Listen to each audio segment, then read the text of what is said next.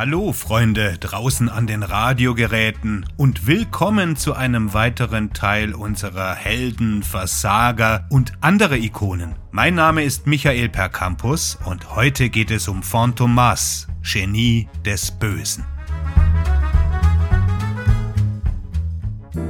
Wenn es um Bösewichte geht, ist Fantomas selbst in diesem Zirkel noch der Böse. Er wurde 1911 eingeführt und ist das, was man einen Gentleman-Ganoven nennen könnte, der grausame, aufwendig geplante Verbrechen ohne klare Motivation begeht. Er hängt seine Opfer schon mal in eine Kirchenglocke hinein, sodass, wenn sie läutet, das Blut auf die Gemeinde darunter spritzt. Er versucht, Schüf, den Detektiv, der ihm auf der Spur ist, zu töten, indem er den Mann in einem Raum gefangen hält, der sich langsam mit Sand füllt. Er häutet ein Opfer und macht Handschuhe aus den Händen des Toten, um die Fingerabdrücke der Leiche am Tatort zu hinterlassen. Seine Schöpfer nannten ihn das Genie des Bösen und den Herrn des Schreckens. Aber er blieb ein Rätsel mit so vielen Identitäten, dass ihn oft nur Schüf hätte erkennen können. Das Buch, das ihn vorstellt, beginnt mit einer Stimme, die fragt, wer ist Phantomas? Und es gibt keine echte Antwort.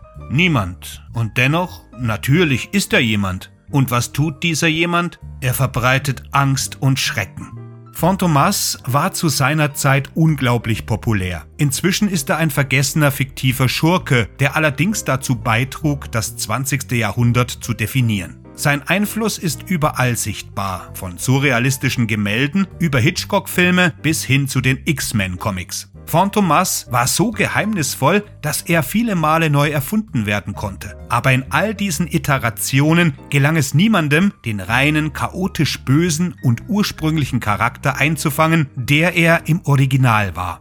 Ersonnen wurde Fantomas von den beiden Pariser Schriftstellern Pierre Sauvestre und Marcel Eller, die zunächst als Journalisten zusammenarbeiteten. Den übrig gebliebenen Raum, den sie bei ihren Artikeln noch zur Verfügung hatten, füllten sie manchmal mit fragmentarischen Detektivgeschichten, die die Aufmerksamkeit eines Verlegers auf sich zogen. Er beauftragte Sauvestre und Alain, eine Reihe packender Romane zu schreiben. Ihr Vertrag verlangte von ihnen, einen pro Monat zu produzieren. Sie erfanden Phantomas auf dem Weg zu ihrem Treffen mit dem Verleger und verbrachten die nächsten drei Jahre damit, fantastische Geschichten über ihren Erzbösewicht zu erzählen.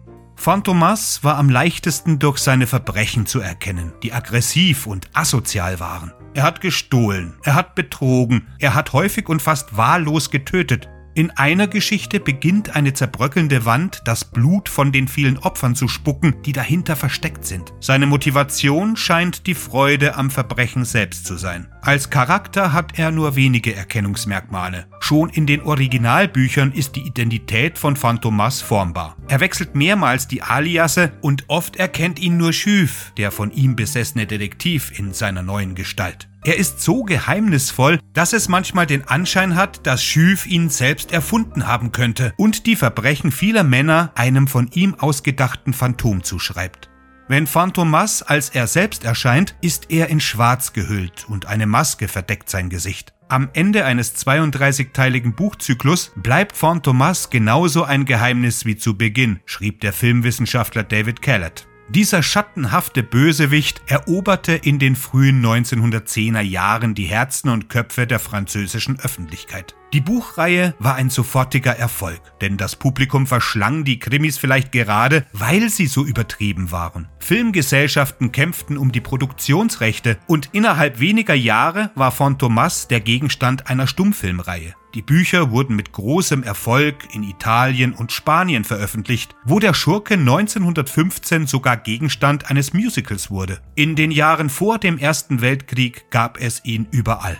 Von Anfang an zog von Thomas Fans in seinen Bann, die ihn für ihre eigenen Zwecke benutzten. Guillaume Apollinaire, der große Dichter, liebte die Serie. Er nannte sie eines der reichsten Werke, die es gibt. Er und der Dichter Max Jakob gründeten einen Fanclub, La Société des Amis de Fantomas, die Gesellschaft der Freunde Fantomas. Die surrealistische Bewegung, die etwas später aufkam, war von Fantomas besessen und René Magritte stellte einmal das Cover des ersten Romans als Gemälde nach. Die Surrealisten fühlten sich von Phantomas auch deshalb so angezogen, weil seine Welt derjenigen entsprach, die sie in der Kunst erschufen. Diese folgte ihrer eigenen Logik und hat nichts mit den rationalen und zugeknöpften Regeln der gemeinen Gesellschaft zu tun. In einem Film verhaftet Schüf Phantomas in einem Restaurant, nur um ein paar gefälschte Arme in den Händen zu halten. Der Schurke war entkommen. Aber wie kommt es, dass Phantomas ausgerechnet zu diesem Zeitpunkt gefälschte Arme bei sich hatte? Wenn Sie sich fragen, wie diese stellen müssen, wird Ihnen die Magie des Phantomas entgehen, schrieb Kellett. Die Surrealisten liebten das. Weil die ursprüngliche Phantomas-Serie so beliebt war, verbreitete sie sich schnell in ganz Europa, nach Italien, Spanien, England, Deutschland und Russland, wie der Filmwissenschaftler Federico Pacello dokumentierte. Er war einer der ersten Erzschurken, die es zum Film brachten, und die Reihe wurde von Louis Fouillade geleitet, dem Pionier des Thriller-Genres. Die Phantomas-Serie war eines seiner ersten großen Projekte und darin experimentierte er mit Erzähltechniken, die er später dann in seinem berühmten Klassiker Die Vampire anwendete. Hier wurde eine ganze Reihe Phantomas ähnlicher Schurken in schwarzer Kleidung gezeigt. Die von Fouillade erfundenen Techniken beeinflussten wiederum Fritz Lang und Alfred Hitchcock. Mit dem Aufkommen des Thrillers als Genre verbreitete sich Phantomas und seine Nachahmer auf der ganzen Welt.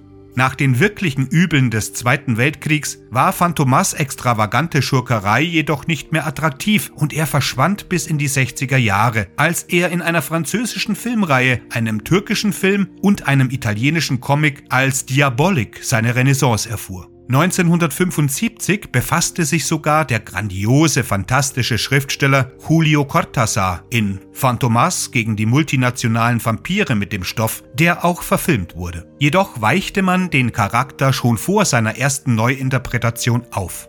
Auf dem Filmplakat war die kindliche rechte Hand des Bösewichts nur eine geballte Faust, während sie auf dem Cover des Romans einen tödlichen Dolch hielt, schrieb eine Filmkritikerin. Auch die Handlung änderte sich. In der ursprünglichen Geschichte entkommt Fantomas der Hinrichtung, indem er sich von einem Schauspieler spielen lässt. Der Schauspieler wird enthauptet, bevor jemand den Fehler bemerkt. Im Film findet Schüf die Scharade heraus, bevor der Schauspieler getötet wird und rettet sein Leben. Noch häufiger wird von Thomas jedoch als tapfer dargestellt. Man wollte ihn als eine Robin Hood-Figur mit edlen Motiven sehen. Als Phantomas die USA erreichte, wurde er eher als Gentleman-Dieb, denn als schwarzherziger Nihilist dargestellt. Als er in den 70er Jahren als Star einer Reihe mexikanischer Comics wiederbelebt wurde, war Phantomas mehr ein Held als ein Bösewicht. In den X-Men-Comics, in denen eine Figur namens Phantomex 2002 zum ersten Mal auftauchte, versuchte er als gutherziger Dieb zu fungieren. Es wird aber schnell enthüllt, dass er als Teil eines staatlichen Waffenprogramms geschaffen wurde. Obwohl Phantomas Anfang des 20. Jahrhunderts ein legendärer Schurke war, war er zu dunkel, um in seiner ursprünglichen Form überleben zu können. Schriftsteller zogen es vor, ihre Schurken ein wenig besser erkennbar zu machen, ein wenig rationeller und letztlich weniger dunkel. Tatsächlich ist der Mythos um Phantomas in der heutigen Popkultur überall spürbar. Aber die reine Essenz des Bösen wurde eben auf mehrere Figuren verteilt und erheblich abgeschwächt. Es scheint, als hätte jeder Angst vor Phantomas.